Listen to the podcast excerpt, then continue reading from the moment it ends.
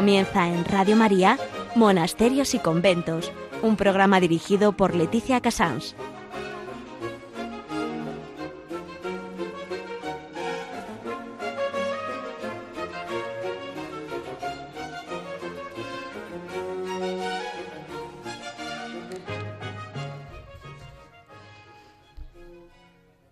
Muy buenos días a todos ustedes. Son las 11, las 10 en Canarias. Estamos en Radio María y en este programa un poco especial para preparar más, más profundamente la Navidad. He querido hacer un locus pachis. Ya saben que de vez en cuando eh, entramos de un modo, ahora lo llamaríamos virtual, dentro de la vida de un monasterio.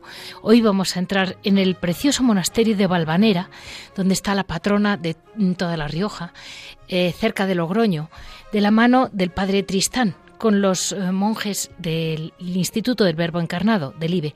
Ha sido un monasterio benedictino hasta hace unos años y vamos a entrar de la mano del padre Tristán poco a poco ir conociendo la vida actual del monasterio de Valvanera, que desde luego desde mm, el románico ahí está, vivo y, mm, vivo y vamos y coleando, ¿eh? porque está lleno de gente. Eh, en primer, eh, como agenda, pues sin duda ninguna, Nuestra Señora de Valvanera, un poco mezclada con todo lo que supone este Adviento para todos nosotros, ¿no? como noticia fue cuándo llegan los monjes eh, del IBE y cómo, cómo, hacen la transición ¿no? de, los benedictinos al IBE. Instituto del Verbo Encarnado, por si no lo conocen. En historia eh, vamos a hablar más bien del carisma, de la vida cotidiana, de la actual comunidad, de, los grandes, mm, eh, digamos, pilares del edificio del Instituto del Verbo Encarnado. En, en Hora et Labora, seguramente los trabajos que hagan, su preciosa, porque tiene una muy bonita hospedería, la verdad, el licor de Valvanera, que no se ha dejado de hacer. Y así vamos a, digamos de un modo más recogido de lo, de lo habitual, vamos a ir preparándonos porque estamos ya en puertas a la llegada del niño, pero, pero mm, viviendo nuestro adviento como toda madre que espera.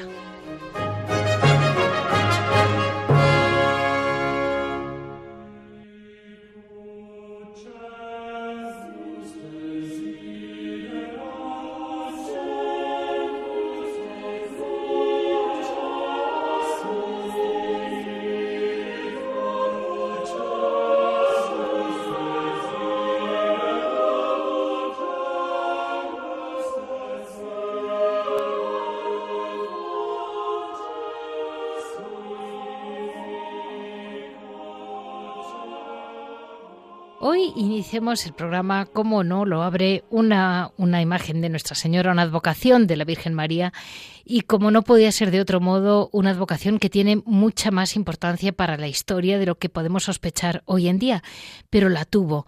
Es eh, Nuestra Señora de Valvanera, es eh, la patrona de toda La Rioja, la, eh, el monasterio de Valvanera está cerca de Logroño, fue un cenobio benedictino, la actual, actualmente lo viven los monasterios de los monjes del Instituto del Verbo Encarnado, del IBE, dicho modo popular, eh, es una historia muy larga que viene de la Edad Media, con una clásica historia de esas de que un bandolero encuentra, el, esconde al niño, bueno, se convierte, ese tipo de imagen que sale, eh, que lo desentierran. Y al final, la Virgen en cuestión eh, es muy especial porque es la talla en sí es románica eh, ella es muy blanquita, no es de las clásicas vírgenes negras, sino que es blanca, blanca, y tiene el niño sentado en su, en su brazo, pero el niño mirando para otro lado, enseñándonos con un librito, como si nos estuviera desde niño enseñando la escritura. Es bastante peculiar. Y luego una, como una corona, una aureola de ramas que hace como un poco de, corona natural, porque aquello es una belleza de sitio, eh, que envuelve a la Virgen y al niño. Eh, realmente es una imagen de las más antiguas de España, porque es muy, muy eh, mm, románica, iluminada, realmente mantenida, preciosa, y está muy bien en el entorno del monasterio. como siempre, como me dijo muy bien el padre Tristán, con quien hoy tenemos la suerte de poder hablar, no podemos perder ni un segundo de esperanza ni darle una gota de tregua a un mal, eh, a un momento triste, porque realmente mm, teniendo vírgenes como esta, teniendo amor a la Virgen como tienen ellos, no puede pasar nada que nos preocupe de aquí a la Navidad. Muy buenos días, Padre Tristán. Muy buenos días, Leticia. ¿Qué tal? ¿Cómo está? Bueno, pues mire, lo primero, muchas gracias por estar con nosotros, porque realmente yo sé que ustedes tienen muchísimo que hacer y, es para nosotros un honor poderle tener con nosotros. Eh, mire, eh, díganos, Padre Tristán, desde que está usted viviendo en Valvanera, eh, ¿se vive el Adviento de un modo especial? Porque ustedes no paran de predicar ejercicios, de tener chicas, chicos, de todo.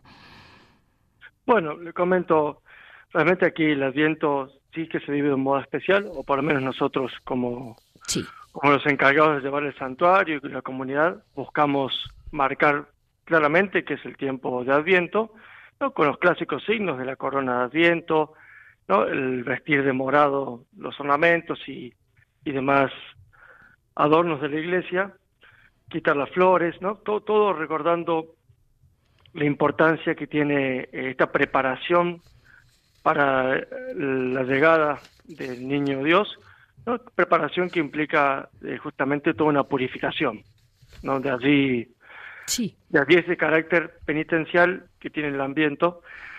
Y la verdad es que aquí por estar tan apartado del santuario, no es que concurra demasiada gente, pero sí que la gente, justamente cuando viene, trata de eso, acercarse a rezar a la Virgen. Eh, también incluso poco a poco va, la gente se va acercando más a nosotros, a los monjes, a los oficios litúrgicos. Eh, eso es, eso ya es mucho. Sí, sí, sí, Y bueno, ahora mm, dentro de un momento, entonces la Nuestra Señora es la es la patrona de La Rioja, ¿verdad? De la zona. sí, sí, sí, es la patrona de, de La Rioja y Cameros. Sí que fue declarada patrona a mediados del siglo XX, pero la devoción a la Virgen de Valvanera aquí es antiquísima. Sí. la, advocación, uno de los raíces del siglo IX, el hallazgo de la Virgen. Figúrese. Y además que es una imagen, como bien decía recién, ese detalle del niño en, la falda de la, de la Virgen Madre, que está mirando hacia la derecha con un libro abierto, pero sus pies están como torcidos como hacia la izquierda, es una imagen vinculada con la conversión. Ah, vale. Muchos, muchos interpretan que la actitud del niño es la de que los pies son los pies del pecador, que iba hacia la izquierda, que es el lugar de los condenados, pero que al arrepentirse, el pecador, el niño está mirando hacia la derecha, que es el lugar de los elegidos, ¿no? abriéndole el libro de la vida, mostrándole el camino, la Sagrada Escritura también, que es el camino. Bueno, no tengo en cuenta tus pasos del pasado hacia la izquierda, sino que ahora miremos a la derecha. Por eso es una imagen muy vinculada con, siempre el monasterio ha sido un sitio de, reconciliación, de conversión. Entendido, porque si no me equivoco, cuando era un bandolero llamado Nuño el que encuentra a la Virgen. Claro, es un bandolero que se convierte sí. Eh, eh, por un hecho, por, al ver la oración de un campesino al cual él pensaba asaltarlo y robarle, al ver que este campesino se pone a rezar, eh, bueno, el ñuño se recibe la gracia de conversión, arroja el cuchillo y le va a confesarle al, campesino su intención, su mala intención. El campesino le habla la misericordia de Dios y allí ñuño se va a una cueva, aquí en el pueblo de Anguiano, que es el pueblo más cercano, ¿Sí? y allí hace penitencia y ahí reciben la revelación de dónde o sea que tiene que ir a buscar en el Valle de las Venas, en Valvanera, sí. un roble, y dentro del roble, un roble que es más alto, que tiene un manantial que fluye de la base, y dentro del roble, dentro de un panal de abejas, va a encontrar una imagen de la Virgen. Y así lo hace Ñuño, y ese es el comienzo de la presencia de la Virgen aquí. Y también esa revelación es muy lindo porque le dicen que este, que era un valle como salvaje, se hablaba de que era un valle de una serpiente, y, y bueno, y que va a ser después un lugar de oración. Sí. Pues como que le mm. profetizan la, presencia de los monjes posteriormente. Pues que desde luego es una, una historia preciosa y, y, la verdad me emociona que la zona de, una zona tan bonita como es La Rioja eh, realmente tenga una una patrona tan especial porque ahí no había no había llegado desde luego. Pues vamos a dar paso a lo que fue en su día una noticia, que es cuando el monasterio deja de estar vivido por mm, benedictinos que nos lo va a contar usted mejor que yo, y cómo llegan los, mm, bueno, ahora los llamamos los monjes blancos otra vez, pero yo, yo creía que eran los del Cister, pero bueno, eh, aquí esto se repite. Vamos a dar paso a un poquito de música y, y empezamos con la llegada de los monjes del Instituto del Verbo Encarnado.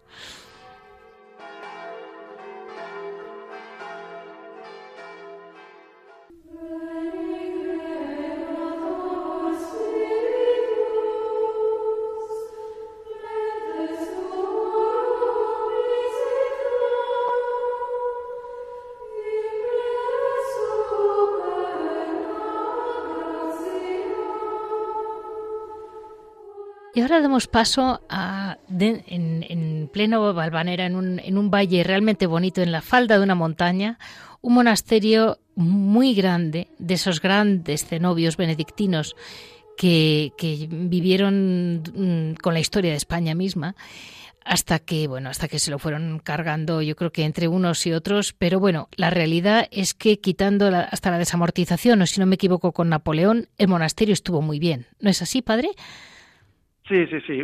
O sea, siempre aquí hubo presencia de monasterios, hay datos del monasterio benedictino ya del siglo X. Sí. ¿no? Y efectivamente Valvanera es un monasterio que sufrió mucho por justamente la invasión napoleónica y la desamortización de Mendizábal. Sí. Y quedó abandonado allí eh, por 50 años. Uf. Uf.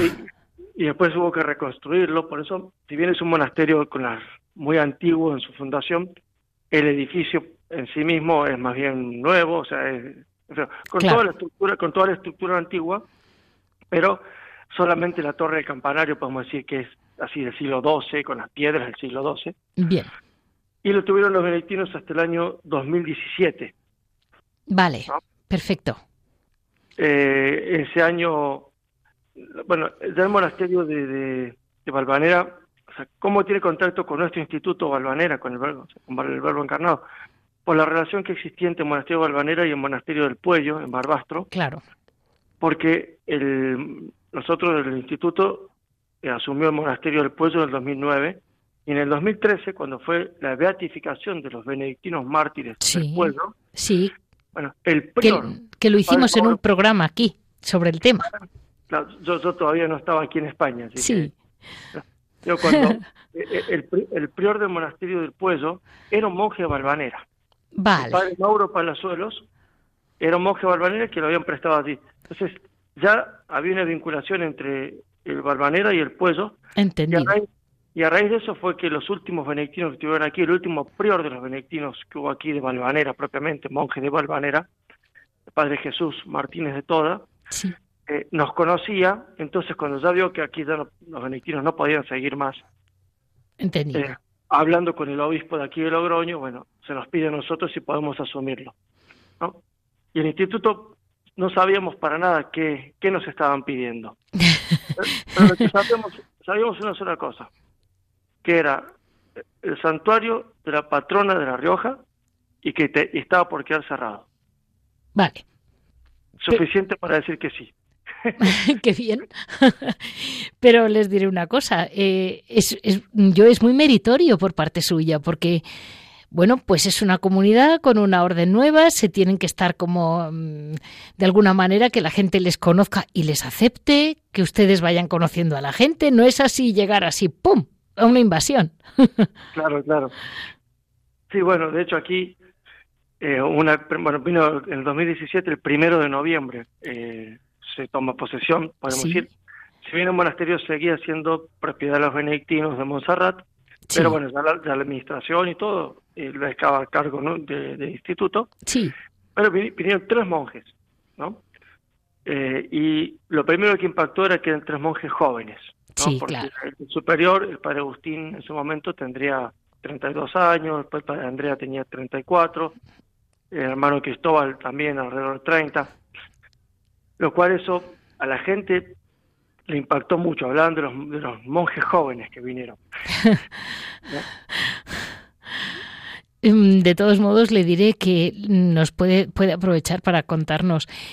El Instituto del Verbo Encarnado tiene una rama mm, contemplativa, tanto en religiosos como en religiosas. Yo a las religiosas las he, las he hablado alguna vez y, con ustedes se había hablado pues con, con el instituto, con, con Barbastro, vamos, con, el Puello. Con el Puello, con el Puello sí, a, raíz de los mártires benedictinos. Y siempre me ha impresionado mucho cómo teniendo ustedes, mm, digamos, un carisma propio muy fuerte, ah, siempre han sabido acoplarse a edificios mm, pues que vienen desde el siglo IX, me está diciendo. Claro, claro. Bueno, eh, es que justamente el, bueno, el instituto, como bien decía, tiene, tiene rama eh, contemplativa y también tiene rama apostólica. Sí. Pero esta, podemos decir, capacidad de adaptación a situaciones muy, muy diversas, muy nuevas para nosotros. El instituto tiene 37 años. Sí. Eh, justamente viene por el carisma. vale, entendido. Por, por, porque ya, bueno, no sé si ahora es para empezar a explicar el carisma, pero es ese mismo carisma lo que da esa flexibilidad tan grande. Claro. Es que eso, eso le da mucho sentido, porque a mí me, me llamaba la atención lo bien que se habían acoplado al puello, cómo habían promocionado, ayudado, mm, acudido, recopilado gente para mm, darle nombre a todos aquellos 17 benedictinos, que yo decía, ¿y estos monjes qué valor? Que... 18 mártires son. Eso, eso. Dios, me, uno se me ha escapado, que me perdone. Pero es así, que, que me llamó la atención lo bien que hicieron ustedes todo aquello, cómo lo movieron, e hicieron las imágenes, las tienen ahí puestas. Es, decir, ah. es llamativo como la generosidad ¿no? con que actuó los monjes del instituto sin, sin ser su propia orden, pero cómo han sabido mantener la historia propia sin desprecio ninguno. A su, pero es que justamente, en verdad, la generosidad ha sido de Dios y ha sido de la Virgen en regalarnos la gracia de poder estar en un santuario martirial como el Pueblo, que también, aparte que es la patrona de Barbastro, o aquí. ¿no? Nosotros siempre decimos, la gente nos dice, Padre, qué bien que cuidan a la Virgen. Yo, no, no, es la Virgen la que nos cuida a nosotros. Bueno, no, ciertamente. es, un, regalo para nosotros principalmente. Me parece, señalo esto porque uno dice, si se puede despertar en nuestro corazón algo de generosidad, sí o sí tiene que ser de la fuente de la generosidad de Dios. No, no lo podemos sacar de otro sitio. Pues ahora vamos a dar paso a ya lo que es el propio carisma del Instituto del Verbo Encarnado que que una, una joven congregación, como ha dicho usted muy bien, pero que la verdad es que está teniendo muchas vocaciones y, y, en el mundo entero y de distintas tiene muchas ramas. Vamos a, a, después de un momento de descanso para asumir que han llegado unos monjes jóvenes y blancos y, y, así ya una vez tomada la posesión de Valvanera vamos a, a hablar a preguntarle a usted quiénes son.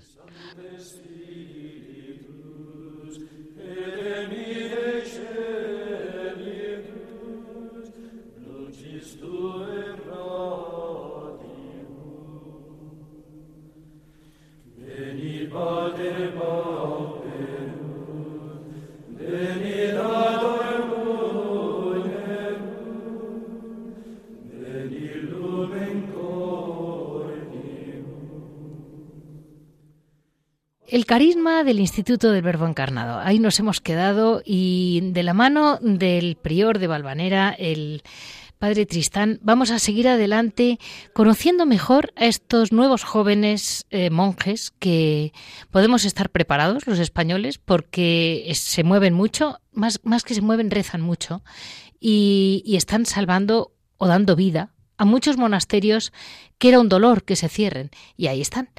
Y mm, mire, lo primero de todo, eh, Padre Tristán, Instituto del Verbo Encarnado. Estamos en las fechas. Claro. eh, ¿Qué quiere decir? esa? porque esa es la base, ¿no? El nombre siempre es muy significativo, ¿no? Bueno, justamente eh, nuestro fundador, eh, cuando pensó el instituto, el nombre, por una parte porque el carisma, vamos a ver cómo está centrado en el misterio de la encarnación en sí mismo, Sí. Además, porque nosotros nacimos en 1984, sí. cuando estábamos a la puerta del el segundo milenio del acontecimiento de la encarnación del Verbo, ¿no? Y eso también tuvo mucho que ver en, en, nuestro nombre, en nuestro carisma, al que nosotros llamamos nuestro Padre espiritual, San Juan Pablo II, Sí. Porque San Juan Pablo II fue un gran amante y predicador justamente del misterio del verbo encarnado. Sí. ¿No? Sin duda. Eh, nosotros, eh, el carisma nuestro está centrado justamente, decimos que queremos, eh, viviendo en docilidad del Espíritu Santo y bajo la impronta de María, prolongar la encarnación del verbo en el hombre, ¿no? Es decir, por eso que estamos, nuestro carisma se centra en el misterio de en sí mismo, si nosotros no es que queremos imitar la pobreza de Jesucristo o la atención de Jesucristo hacia los enfermos o la docencia de Jesucristo, sino que queremos buscar imitar a Jesucristo en su misterio mismo, en el hecho de que la divinidad asume la humanidad. Entendido, entendido.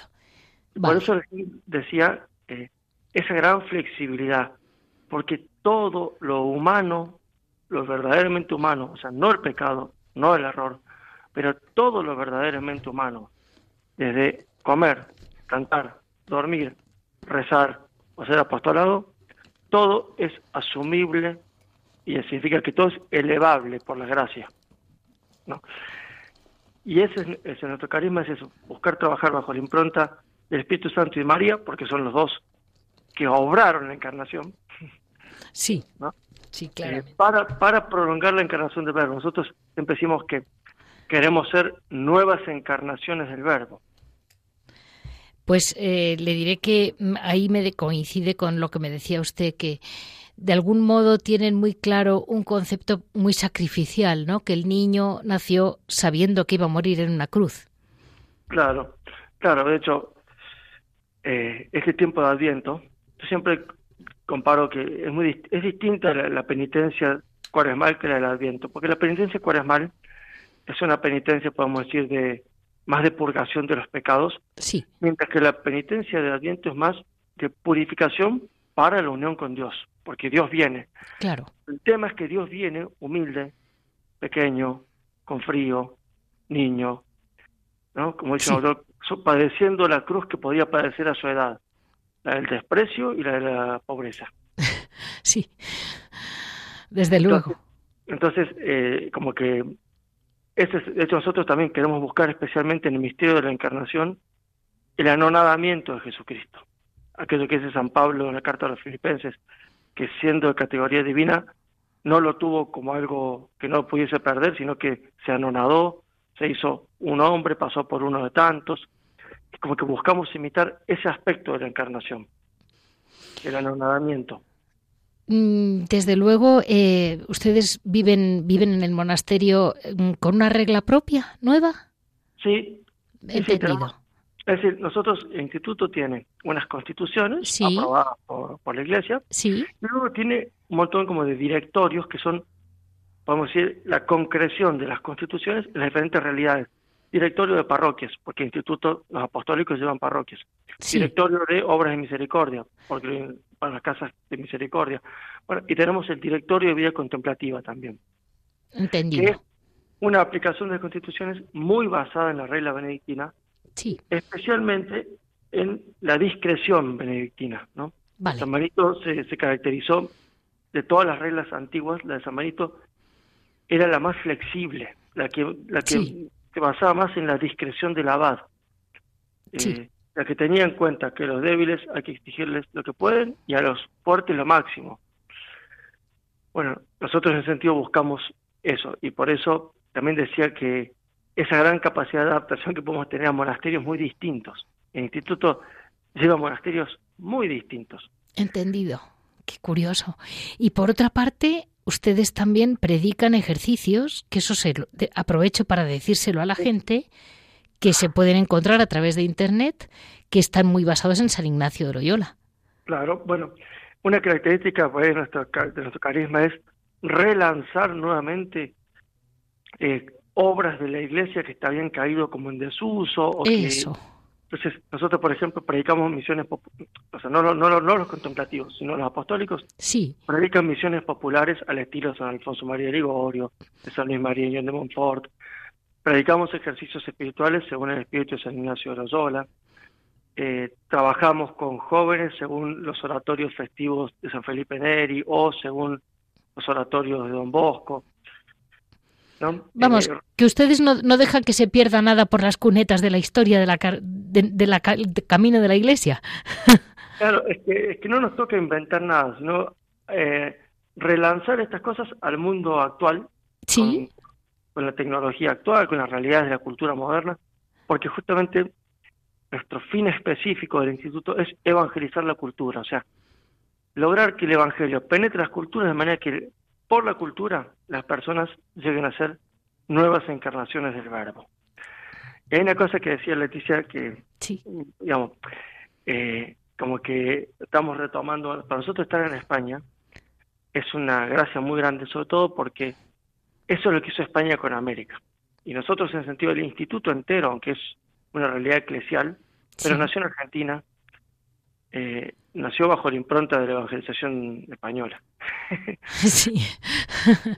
Eh, si le digo la verdad, eh, la evangelización española en América es una preciosidad leída persona a persona porque realmente eh, hace unos años es que eh, pocas pocas familias de las que se tienen datos antiguos no ha habido alguno que haya mm, mm, fallecido en, en, América haciéndose americano ya sea monja ya sea no monja ya sean familias de allá y con qué ilusión se iban y parece que es que todos se iban a hacer dinero y volver pero es mentira.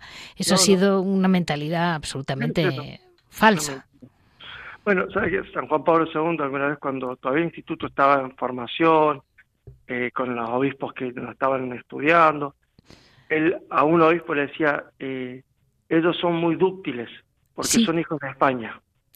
vale, vale, entendido. Pues, pues creo que tiene usted una gran razón, ¿eh? así lo veo. Y, mm, padre, si no me equivoco, la doctrina básica que yo he visto alguna hermana la he pillado leyendo, casi siempre es la doctrina muy basada en, San, en Santo Tomás, ¿verdad? La, la, escolástica. Sí, sí, nosotros, nosotros eh, tenemos como una cosa propia del carisma. Sí. El estudio de Santo Tomás de Aquino, sí. Eh, seguirlo a él como, como el doctor en, todo lo que es teología y filosofía, también como doctor en, en Sagrada Escritura, ¿no? Eh, nosotros tenemos lo que llamamos elementos no negociables, o sea, el, carisma, el carisma es una realidad viva que es difícil de definir, ¿no? Es como si yo a una persona la veo y para definirla tengo que empezar a nombrar rasgos. Eh, eh, es, rubio, es rubio, tiene ojos claros, mide un 80, bueno. El carisma de un modo se va definiendo con ciertas realidades. Nosotros, nuestro gobierno general en el 2007, en un capítulo, como que definió una serie de elementos que si los perdemos, perdemos el carisma. Entre esos está el primero de todo, la digna celebración de la Santa Misa. Sí. Primero, eh, eh, tratar de vivir realmente una vida litúrgica seria, siguiendo las normas de la Iglesia. Luego, eh, el estudio de Santo Tomás de Aquino. Sí. Luego, la fidelidad al magisterio de la Iglesia. Sí. La búsqueda de una espiritualidad seria, por eso hacemos ejercicios de Ignacio de Loyola. Espiritualidad seria nos referimos sobre todo no, no basada meramente en la sensibilidad, sino buscando eh, lo que San Juan de la Cruz dice, ¿no? El pasar las noches del, sentido, del espíritu. Eh, luego, una visión providencial de todas las cosas, ¿no? Eh, siempre, por eso también podemos adaptarnos a situaciones muy distintas, porque Dios nos concede muchas veces ver la mano, su mano en cada situación. Sí, la verdad es que es impresionante, pero así es. Y les veo a ustedes siempre como eh, la comunidad, por ejemplo, como con mucha, eh, con esa serenidad y esa paz que da el confiar en la gracia de Dios, que usted lo ha dicho varias veces. Es que una cosa fundamental en la vida cristiana es recordar que Dios nos amó primero. siempre, tiene, siempre tiene primacía la gracia. Y eso, por ejemplo, nace de una espiritualidad seria. Sí. Cuando uno se plantea realmente que la santificación es principalmente obra de Dios, que sí o sí va a recurrir a nuestra libertad, que tenemos que secundar la gracia, pero que sin Él no podemos hacer nada, uno realmente aprende a descansar en la providencia, eh, sabiendo que Dios es el que dispone casi todo, hace todo y nosotros tenemos que ir acompañándolo. Bueno, y mucho mérito tienen, ¿eh? pero que me parece que les que, que es verdad que, que cuando uno lo mira así, eh, has encontrado tu sitio. Así, sí, y así nosotros tratamos de vivir cada día. De hecho, la, labor de un monje muchas veces no, no parece dar un fruto visible inmediato en la iglesia, ¿no? Nosotros, gracias a Dios, aquí eh, podemos rezar todas las horas litúrgicas, ¿no? Las siete horas. Nosotros nos levantamos tempranito, eh, a las cinco de la mañana, hacemos una hora de lectura, luego exponemos el Santísimo, sí. y cantamos el oficio de lectura y las laudes. ¡Ay, qué bien! Sí. Eh, luego hacemos un ratito de adoración y a las ocho tenemos la misa. Luego a, a las nueve, a las doce y media, a las tres y, tres y cuarto de la tarde hacemos las horas intermedias, eh, tercia, sexta y nona. Y a la tarde, a las siete de la tarde volvemos a exponer el Santísimo, hacemos una hora de adoración y el canto de las vísperas y luego después de la cena las completas. Eh, bueno, eso es lo pues, principal. Pues, con ese con ese horario poco tiempo tienen para hacer mucho más. y, por la mañana más bien hacemos las labores aquí en la casa, lo que sí. la misma limpieza de la casa, el mantenimiento y las tareas aquí en Balvanera. Para, también aprovecho para invitar a los que quieran. tiene Balvanera tiene tiene un restaurante, tiene una hospedería y un hotel también eh, todo, un servicio, digamos, de, hostelería, que si bien tenemos trabajadores, pero nosotros somos los, los que lo gestionamos, entonces que hay que estar viendo si contratar más gente, si menos gente, cuántas reservas hay, cómo organizar los trabajos. Bueno, claro. Eh, las compras, eh, las no sé si vienen grupos. Una labor muy importante aquí en Balvanera son las romerías. Claro. ¿No? Claro. Eh, que los pueblos, los como cerca de 70 pueblos de aquí en La Rioja, entre mayo y octubre van subiendo a tener su misa aquí, en a los pies de su madre, la Virgen de Barbanera. Uy, qué bien. Y, luego, y luego una comida, eh, y luego por la tarde rezan el rosario y le cantan cantos a la Virgen. Bueno, nosotros tenemos que asistir todo eso, pero organizarlo. Claro. ¿Y ustedes ahora mismo, padre, la comunidad qué tal? ¿Son, son pocos? Son... Somos cinco monjes. Vale. Eh, actualmente aquí en la casa estamos cuatro porque hay uno que tiene que llegar. Bien. Está destinado aquí, pero todavía no llega. somos cinco. Perfecto. Pues vamos a dar paso a una sorpresa que nos guarda siempre Radio María por estas fechas, que también con gran ilusión esperamos al niño desde la radio. Y luego seguimos con el día a día de los, de los monjes, de los jóvenes monjes de Balvanera. Todos recordamos esa escena evangélica en que Jesús, al ver a aquella viuda que ofreció unas pequeñas monedas al templo, comentó a sus discípulos, En verdad os digo, que esta viuda pobre ha echado más que nadie, porque los demás han echado de lo que les sobra, pero esta que pasa necesidad ha echado todo lo que tenía para vivir. Una reflexión que vale para todas las dimensiones de nuestra vida, ¿Nos ofrecemos por completo a Dios y a los hermanos o solo les damos las sobras de nuestro tiempo, bienes, cualidades? El propio Hijo de Dios se nos ha entregado por completo al compartir nuestra vida desde el pesebre a la cruz. También María y José pusieron sus vidas al servicio incondicional de Jesús. ¿Y nosotros? ¿Qué estamos dispuestos a hacer este año para prepararnos al nacimiento de Cristo? En Radio María queremos poner nuestros trabajos, voces, ondas, para prolongar la voz de los ángeles que anunciaron el nacimiento del Salvador. Podremos contar con tu ayuda en forma de oración, sacrificio, voluntariado o donativos. Así lo hacéis tantos bienhechores y voluntarios a los que un año más os agradecemos haber dado lo mejor de vosotros mismos, como la viuda del Evangelio. Si tú también quieres colaborar, Puedes informarte llamando al 91 822 8010 o entrando en nuestra página web radiomaria.es. Santo y feliz tiempo de Adviento con José y María, en la espera de Jesús.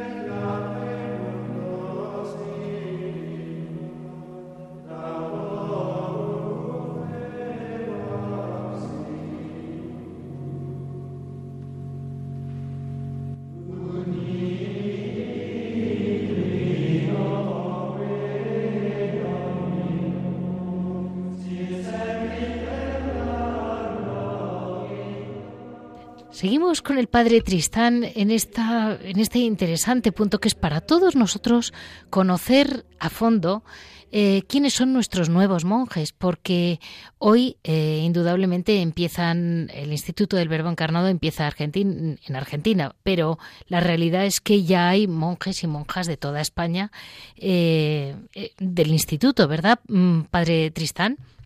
Sí, bueno, gracias a Dios, o sea, en estos 37 años de historia nuestros y 34 de las hermanas, porque, perdón, hago una pequeña aclaración allí. Sí.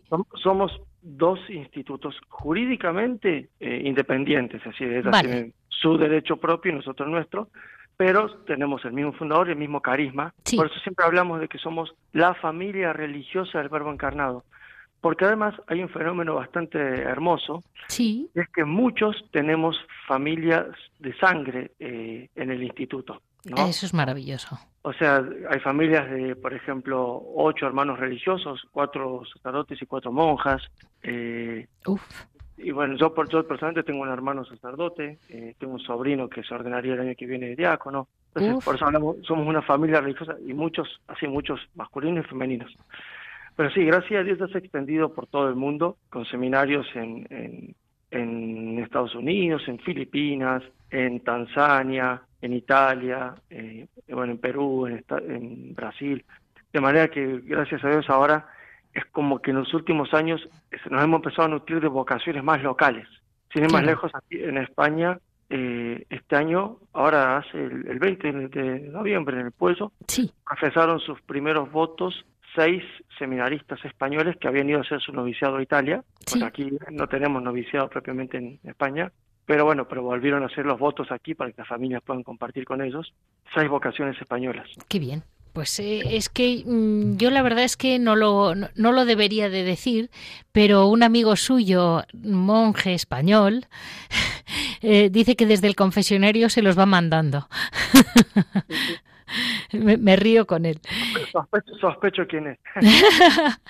Eh, y le voy a decir, ustedes también tienen mm, los grandes valores, que es ese gran, ese gran capacidad de silencio, ¿no? Por algo son los contemplativos del instituto. Claro, bueno, nosotros justamente en, lo que es el misterio de la encarnación del Verbo, sí. Eh, nos centramos en invitar la vida oculta de Cristo. Claro. Cristo pasó la mayoría de su, de su vida eh, en silencio, sin que nadie lo conozca, eh, haciendo las labores cotidianas. Eso es lo que nosotros buscamos imitar, eh, la contemplación del misterio de la cruz de Cristo en su silencio, en su estar oculto. Claro, por eso todo un poco recién cuando les contaba el horario, si nosotros nos levantamos y estamos en silencio, sí, vamos a rezar todo, pero cada uno, uno habla lo mínimo como para que mm. organizar la liturgia. Luego por la mañana, entre las nueve y las doce y media, tenemos nuestro horario de trabajo en las diferentes labores de la casa, que también se busca trabajar en silencio. Por ahí, aquí justo en Balvanera, esta realidad de que tenemos personal contratado y cosas, a veces nos obliga a salir un poco más del silencio, porque tenemos que tratar más con gente, o, hay que bajar alguna vez al pueblo, a Logroño, hacer algún trámite en los bancos, cosas así. Eh, pero bueno, también, como decía, como son cosas humanas, son asumibles, y uno les lleva con alegría. Uno, a ver, a mí me gustaría más estar aquí encerrado en silencio, sí, pero a quién le importa lo que me gusta a mí, lo que importa es lo que Dios quiere. sí, bueno, no creo que Santa Teresa eh, le divirtiera mucho estar todo el día en aquella carreta con pulgas, ¿ah? No creo que fuera su idea el día que fundó el Carmelo Descalzo, pero mm, le tocó. Por eso, pero bueno, y después eh, nosotros durante el día estamos todo el día en silencio, sí, las comidas siempre son con lectura. Sí. Eh, lectura de libros de espiritualidad o a veces leemos las constituciones nuestras y, y solamente digamos, tenemos una hora de recreación al día después de la comida al mediodía donde bueno hablamos entre la comunidad y bueno, pues claro, los domingos también, lo, ya digamos, de las primeras vísperas, o sea, la cena del sábado y el domingo entero, sí son ya con hablados. Son lo que los días festivos, digamos, entonces. Sí. Eh, pero el resto del tiempo, ciertamente que buscamos estar en silencio. Y, y mm, padre Tristán, eh, de alguna manera yo, mm, conociéndoles un poquito más, eh, sin duda no me extraña que vaya creciendo en, en vocaciones, porque eh, siempre me dicen de siempre, la sensación que ha habido en España, el modo de entender la, Iglesia y la prueba está en la cantidad de monasterios contemplativos que había en España, eh, es que son el corazón de la Iglesia, el corazón de su orden y el corazón de la Iglesia. Sí, sí, de hecho nosotros en nuestro instituto se dice que cuando, el fundador cuando se empezó a plantear la vida contemplativa, porque empezamos los monjes, empezamos cuatro años después que el instituto. El instituto se funda en el 84 y los monjes comienzan en el 88. Eh, él dice que los monjes tienen que estar a la vanguardia de la misión. Y eso llama la atención porque uno pensaría, bueno, esos son los que tienen que estar detrás, del, detrás sosteniendo con la oración. No, no, son los que están primero. ¿Por qué? Porque la conversión depende primero de la acción de la gracia. Sí, vale, vale, vale, vale los, contemplativos tenemos que estar a la vanguardia de la misión y se nos pide en nuestro instituto que seamos los guardianes del carisma. De hecho, también una función que tenemos en nuestra familia religiosa es la de la de recibir muchas veces a nuestros religiosos apostólicos, sobre todo no los pensemos los que están en misiones tan difíciles como Irak, como como Siria eh, o, en países de, de Extremo Oriente, que muchas veces poder venir a una casa del instituto es donde se rezan todas las horas, donde se vive casi a veces como en la casa de formación, como en el seminario. Es como un volver a, los orígenes muchas veces. Claro, para ellos debe ser eh, momentos de paz y saber que existen también. Claro, y, eso es parte de nuestra función, el, siempre brindar eso, como ser oasis de gracia para que tanto los fieles, bueno, gracias a Dios, eso uno lo experimenta, ¿no? Mucha gente dice, el hermoso ideal de que después de tener contacto con el monasterio las personas salgan con más paz de la que llegaron. Sí, justo. Y mm, digamos que mm, espero que no recaiga sobre ustedes, pero ustedes tendrán muchísimo trabajo. Eh, ¿Mantienen ustedes, un, bueno, había, era muy tradicional, el licor de Valvanera?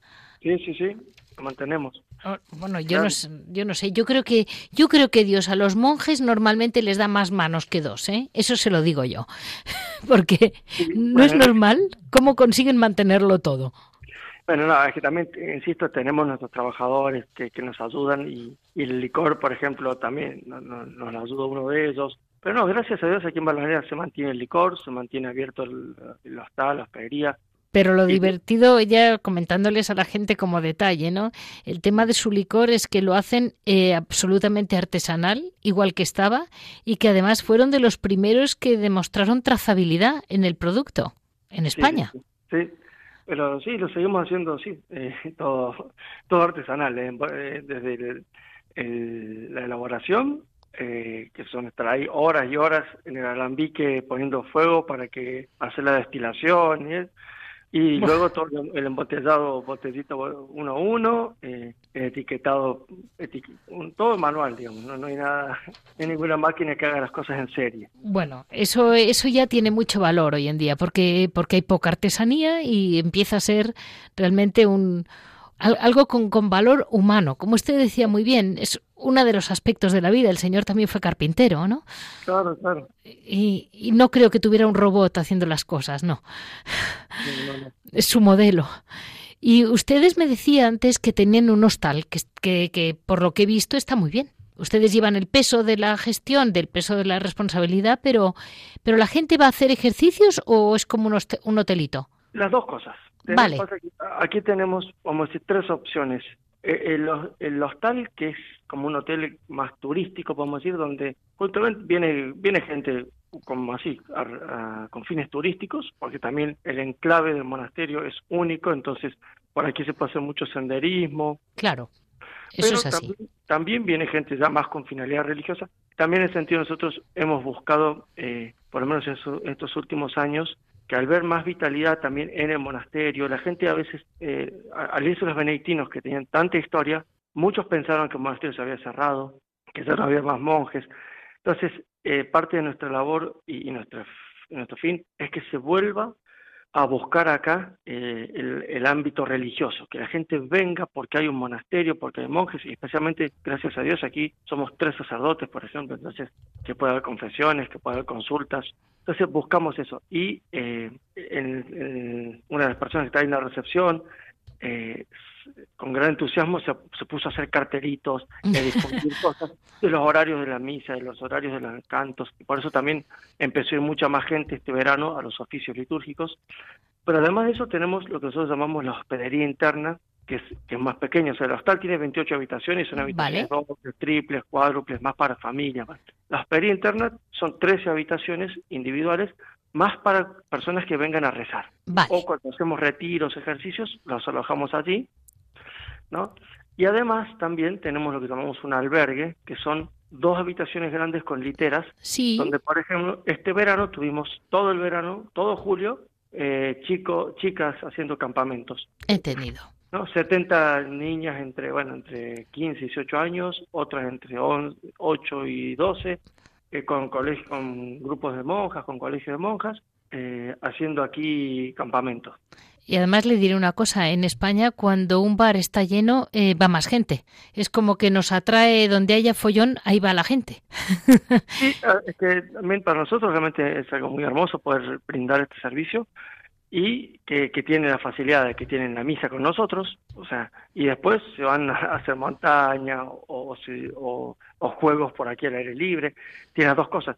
Y, y, los que han venido, aparte, nosotros felices, ¿no? Pero nos han pedido, por ejemplo, que les, que les expongamos el Santísimo toda una noche para hacer una vigilia, que, ah. que un día, por favor, le dediquemos a las confesiones, que les demos charlas, entonces, realmente me parece que es un sitio muy muy propicio porque el entorno natural da para, para hacer actividades recreativas puras, muy puras, y además con la atención espiritual que podemos brindarles nosotros. Qué bien.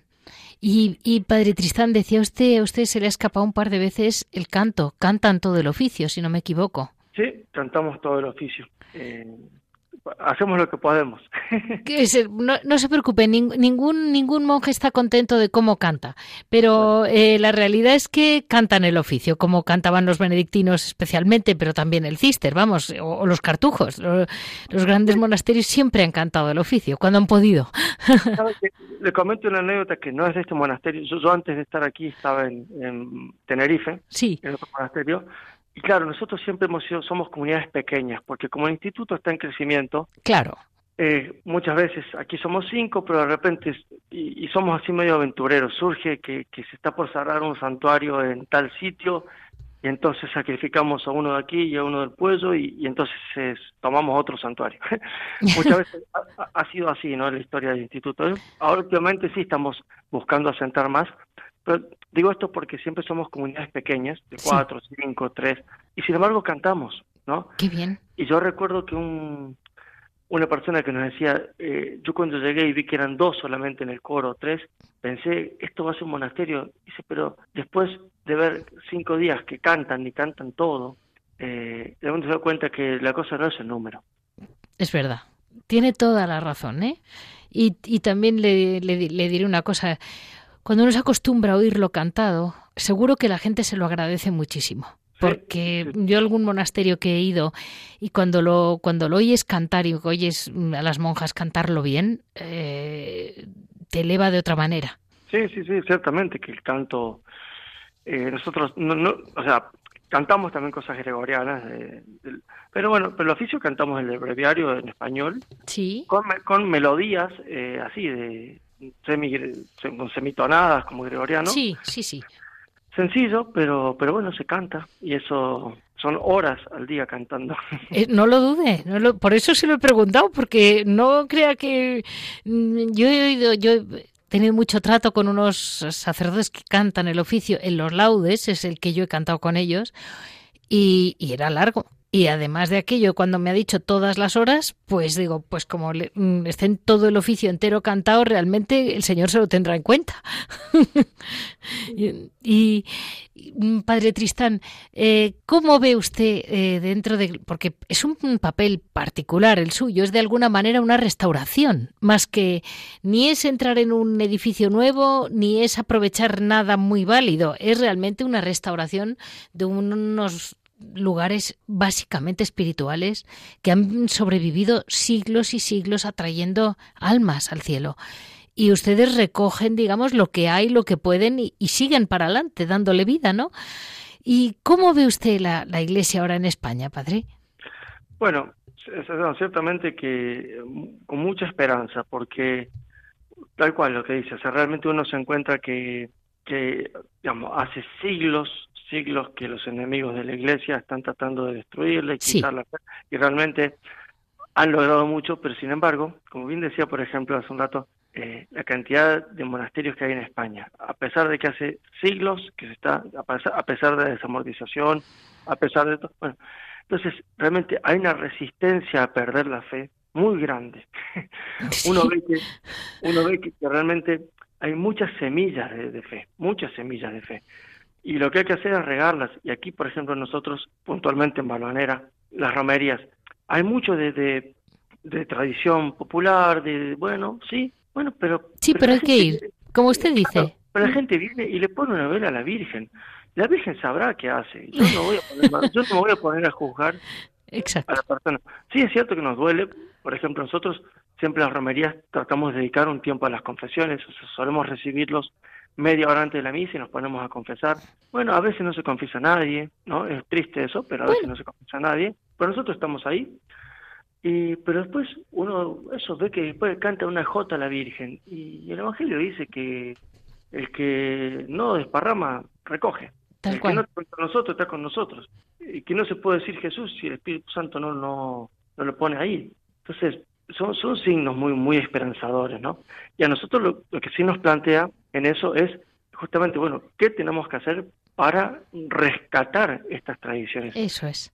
Eh, por ejemplo, en las romerías, bueno, si nosotros eh, estuviéramos más atentos, si por ejemplo, claro, somos monjes contemplativos, tampoco podemos salir mucho, pero una idea, bueno, a ver, pero este año vayamos a predicar una pre-romería a tal pueblo, o, o mandemos una carta de invitación especial, o algo que la gente lo despierta un poquito. Sí. Sobre todo también después del, del COVID, por ejemplo. Claro. Yo este año eh, envié una carta a todos los párrocos, como invitándolos a romería diciendo, miren, se puede hacer, con aforo reducido, pero se puede hacer.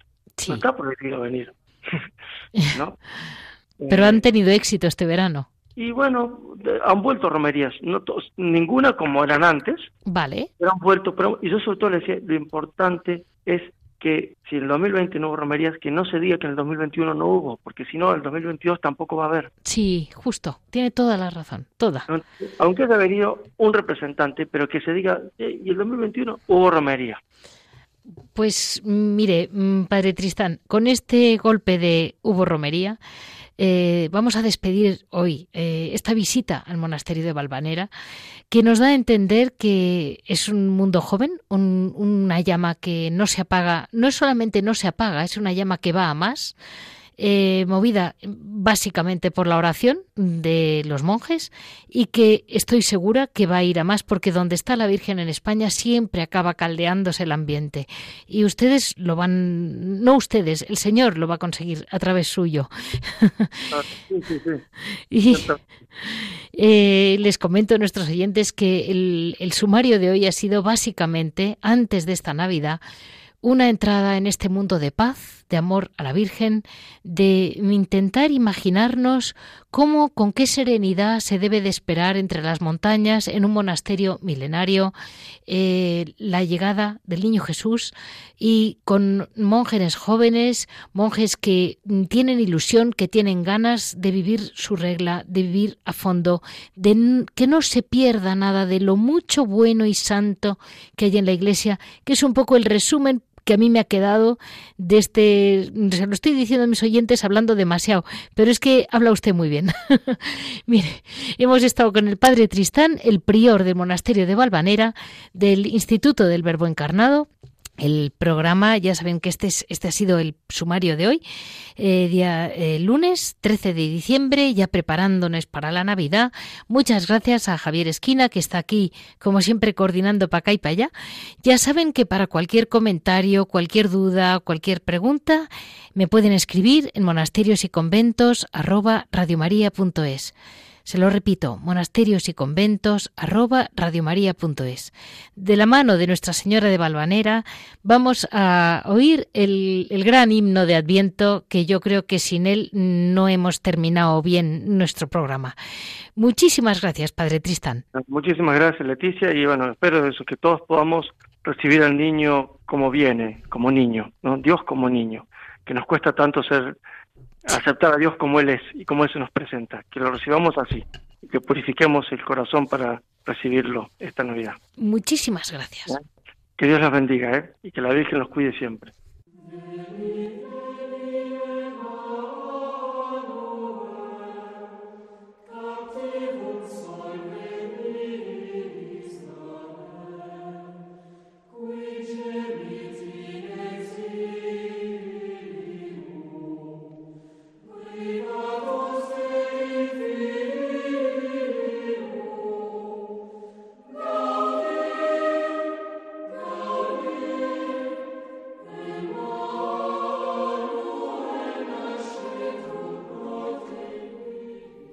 Si quieren volver a escuchar este programa, si quieren de alguna manera volver a entrar en el mundo de Nuestra Señora de Valvanera, eh, no olviden que en la página de Radio María, www.radiomaria.es, en el apartado de podcasts, tienen el programa pues a partir del miércoles, calculo que lo pondrán.